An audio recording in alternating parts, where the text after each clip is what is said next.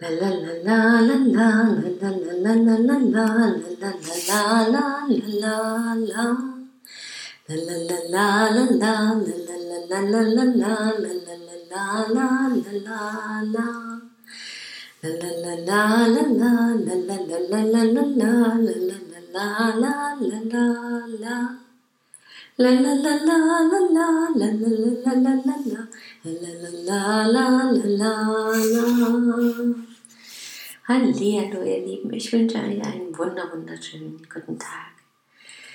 Bei uns ist heute das Wetter so nichts sagen, finde ich. Das finde ich, glaube ich, ein ganz gutes Wort dafür keine Ahnung, ob es warm ist, keine Ahnung, ob es kalt ist. Es ist irgendwie mal warm, mal kalt. Wenn die Sonne weg ist, ist es kalt. Wenn der Wind kommt, ist es kalt. Wenn die Sonne da ist, ist es warm. Zum Mittag hin wird es wärmer. Irgendwie ist drückende Luft. Irgendwie wirkt es so, als würde es regnen. Andererseits dann aber wieder auch nicht. Und es scheint so, als wäre es ein perfekter Tag, um nichts zu tun. Vielleicht geht euch das heute ja auch so. Und wenn nicht, ist es trotzdem ein schöner Anreiz. Ich möchte euch heute nämlich auch von dem Buch erzählen. Ich hatte nämlich wieder bei der Testleseraktion ein Buch bekommen. Habe ich mich sehr, sehr, sehr gefreut. Und es ist ein wirklich tolles Buch von Tim Collins. Einfach mal nichts tun. Entschleunigen, entspannen und das Leben genießen genau das Richtige für mich. Und es war auch wirklich, oder es ist herrlich geschrieben und sehr empfehlenswert. Eine wirklich erfrischende Sommerlektüre, aber auch gut für entspannte Winterstunden geeignet. Eigentlich immer. Und das Spannende war, was ich vorher irgendwie gar nicht so wahrgenommen habe, dass eben mit viel Witz und Humor erzählt wird oder tolle Achtsamkeitsübungen vermittelt werden.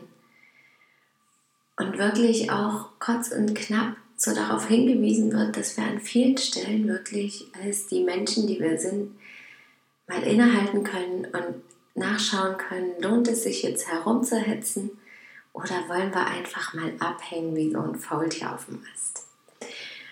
Und ich möchte euch dazu auch ein paar Stellen aus dem Buch vorlesen, um so einen kleinen Einblick zu geben. Es beginnt mit, als ich vor kurzem auf Trekkingtour durch den Regenwald in Mittelamerika war, kreuzte ein seltsames Tier meinen Weg. Es hatte lange, schlachsige Gliedmaßen, einen kleinen runden Kopf und ein riesiges Grinsen im Gesicht. Und es war natürlich ein Faultier. Drei Stunden später war das Tier damit fertig, meinen Weg zu kreuzen, und ich dachte über den Grund seines breiten Lächelns nach. Ich kam zu dem Schluss, dass das Faultier lächelte, weil es glücklich war. Und dass es glücklich war, weil es lebte, wie es lebte. Vergleichen wir für einen Augenblick das Faultier mit dem Menschen. Der Mensch verbringt seine Zeit damit, nach schnelleren Autos, größeren Fernsehern und schickeren Küchenarbeitsplatten aus Marmor zu streben, während sich das Faultier nach nichts anderem als dem nächsten Büschel Blätter sehnt. Der Mensch lädt hektisch Selfies hoch, während sich das Faultier diese Mühe noch nicht einmal dann machen würde, wenn es anatomisch raffinierte konstruierte Daumen hätte. Der Mensch fragt sich, wo er in fünf Jahren sein wird, während das Faultier das schon ganz genau weiß, nämlich auf exakt demselben Ast, nur ein Stückchen weiter vorn. Und da hatte ich plötzlich einen Geistesblitz. Wenn sich der Mensch etwas mehr wie ein Faultier verhalten würde, wäre er glücklicher. Und ja, ich finde auch, schon allein dieser Gedanke, also sich das Faultier vorzustellen, so ein Tier, was irgendwie jeder auch ein bisschen lustig findet, was auch in einigen Filmen ja schon super witzige Szenen gebracht hat und ja, wenn wir aber genau hinschauen, eben auch wichtig ist für den Kreislauf hier auf unserer Erde, warum auch immer das die Natur so eingerichtet hat, wie auch wie sie das eingerichtet hat bei jedem Wesen. Aber irgendwie erfüllt es ja seinen Zweck, auch indem es eben stundenlang oder tagelang oder sein ganzes Leben lang an mehr oder weniger derselben Stelle verharrt und sich über die Blätter freut.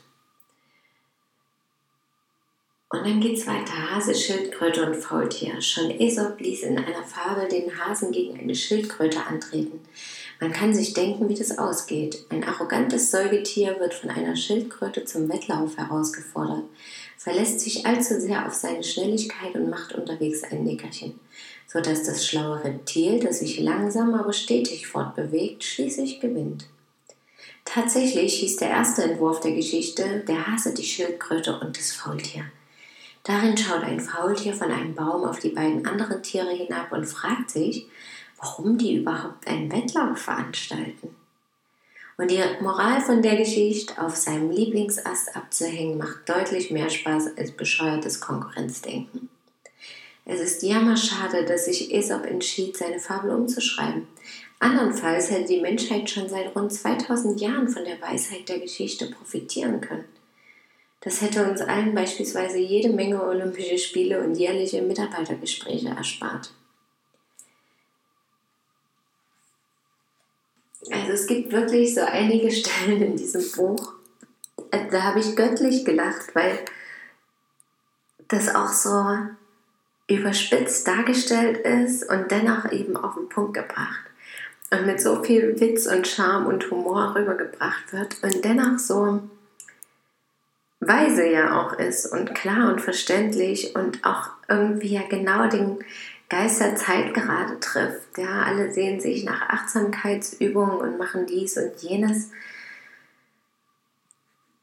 Und wenn wir uns an den verschiedenen Tieren, wie eben zum Beispiel dem Faultier, orientieren und mehr im Einklang mit der Natur leben und unser natürliches Wesen auch mehr entdecken, wird es automatisch viel entspannter. Und ich habe festgestellt, während ich das Buch gelesen habe, dass ich an vielen Stellen in den letzten Jahren auch wirklich schon zu einem Faultier geworden bin. An anderen Stellen noch nicht und an, anderen, an einigen Stellen möchte ich das vielleicht auch gar nicht sein. Er vergleicht das manchmal mit so einem Schmetterling, ja, der, der durch die Welt flitzt und flattert. Und ich glaube, an manchen Tagen möchte ich einfach auch gern der Schmetterling sein aber diese Grundhaltung des Faultiers, des entspannten, ruhigen Faultiers, das ist schon erstrebenswert, auch für mich.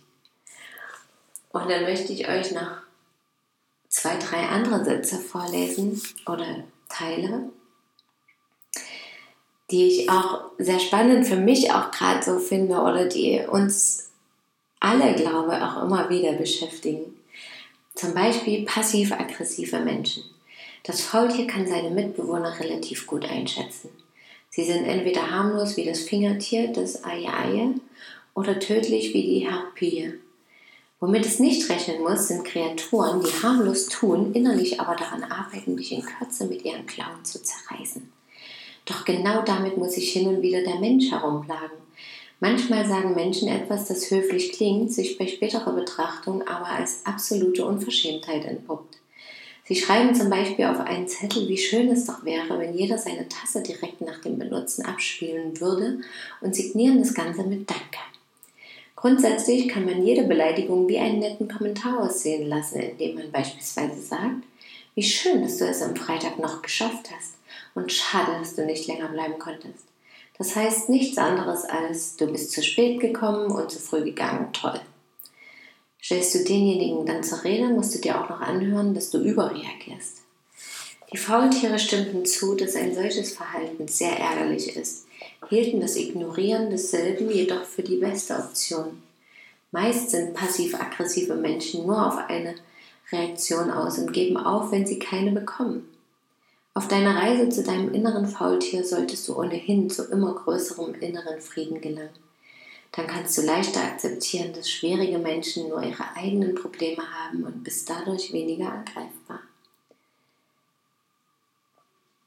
Zeitsparende Geräte, die keine Zeit sparen. Einst dachten wir, die Technologie würde unser Leben in ein Paradies ewiger Freizeit verwandeln. Und das größte Problem, das wir in Zukunft zu lösen hätten, wäre die Entscheidung, was wir mit all der Freizeit anfangen sollen. Tja, die Zukunft ist jetzt und Freizeit ist nirgendwo in Sicht. Das liegt zum Teil daran, dass wir glauben, nur weil etwas einfacher ist, müssten wir es öfter tun. Eine Waschmaschine zu benutzen ist sicherlich leichter, als Wäsche gegen einen Stein in einem Fluss zu schlagen. Und so haben wir beschlossen, unsere Kleidung schon nach einmaligem Tragen zu waschen, auch wenn wir sie nicht mit Suppe bekleckert haben. Eine E-Mail zu schicken geht schneller als einen Brief zu schreiben, also senden wir fünf E-Mails statt einer und sehen tausendmal öfter in unserem Eingangsfach nach, als wir im Briefkasten nachsehen würden. Und das alles, weil wir tief in uns drin glauben, dass Arbeit gut und Müßiggang aller Laster Anfang ist. Meine VT-Experten versicherten, sie wären an Technologie nicht im geringsten interessiert, fügten aber hinzu, dass der Mensch die zusätzliche Zeit, die sie ihm schenkt, doch wenigstens zum Entspannen nutzen sollte. Wenn du also das nächste Mal den Staubsauger oder die Geschirrspülmaschine benutzt, überlege, wie viel Zeit dir das gespart hat und nutze diese für eine Übung, die dich in den Faultierzustand versetzt und nicht, um dir noch mehr Arbeit aufzuladen.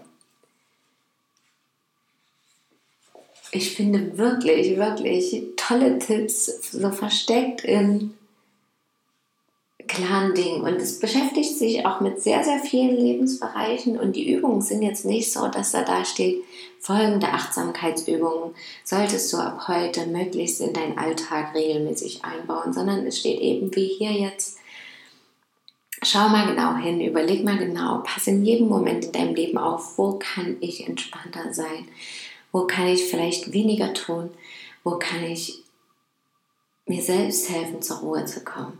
Und das finde ich wirklich herrlich. Also ein sehr empfehlenswertes Buch. Und zwei Sprüche noch zum Abschluss. Faultiere heben sich ihre Energie für die wirklich wichtigen Dinge im Leben, wie das Suchen köstlicher Blätter auf. Versuche auch du deine Energie nur für Dinge zu verwenden, die dir tatsächlich am Herzen liegen. Und jede Handlung im Alltag kann in eine achtsame und beruhigende Übung verwandelt werden, so wie es uns das Faultier vormacht. Du solltest es nur langsam tun und ihm deine volle Aufmerksamkeit schenken.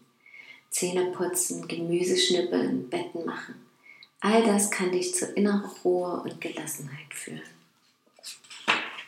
Und damit wünsche ich euch einen wundervollen, ruhigen, entspannten, gelassenen Tag an dem ihr vielleicht an der einen oder anderen Stelle feststellen könnt, dass es eine wunderbare Achtsamkeitsübung ist oder ihr einfach mal nichts tun könnt.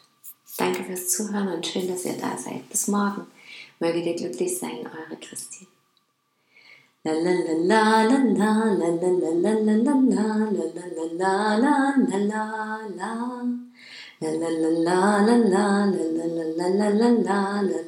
la la la la la la la la la la la la la la la la la la la la la la La la la la la la la la la la la la la la la la la la la la